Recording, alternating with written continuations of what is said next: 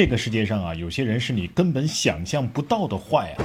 通常来讲的话，我们说高空抛物这种行为是可恨，但是绝大多数情况下都是一个人的素质问题，他就是素质低啊。但是万万没想到，有人能坏到这种地步，六天啊，往楼下扔了十几次东西，包括两桶桶装水、三罐可乐罐，还有八块砖头，就是想通过砸死别人的方式来自己求死。有的网友可能有疑问啊，不是你想死你自己去死呗，你砸别人干嘛呢？哎，这个叫周某的说了，我是想跳楼啊，可是我上去之后我又不敢往下跳。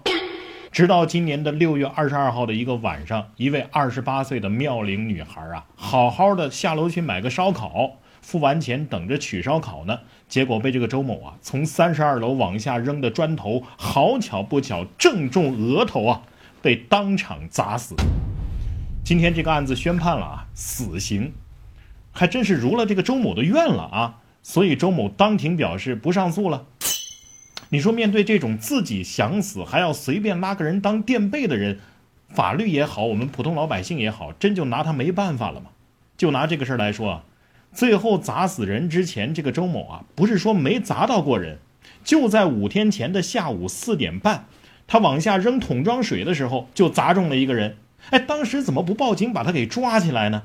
就让他在当天的晚上十点四十分左右，哎，又往下扔了三罐未开封的可乐，其中一罐啊也砸到人了。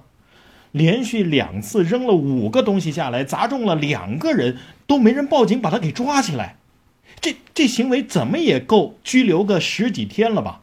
如果当天把他就给抓起来了，哪怕是拘留七天，五天后的这个女孩她就不会死啊。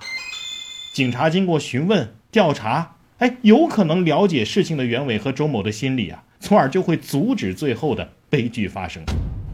所以啊，有些事情真的不能大事化小，小事化了。面对真正的坏人，就该重拳出击，不留后患啊！你觉得呢？